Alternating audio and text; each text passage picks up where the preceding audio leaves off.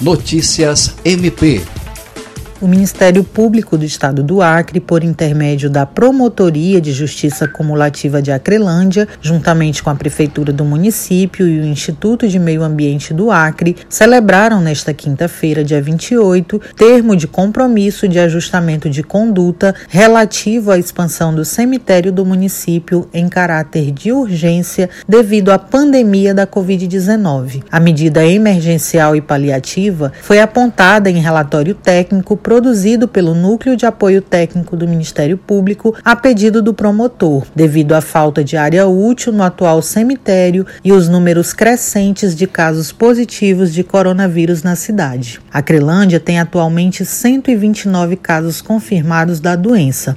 O Ministério Público estipulou o prazo de 45 dias para que a gestão apresente o projeto técnico de expansão do cemitério e orientou que seja adotado o formato de cemitério vertical vertical subterrâneo, com medidas de mitigação de danos. André Oliveira, para a Agência de Notícias do Ministério Público do Acre.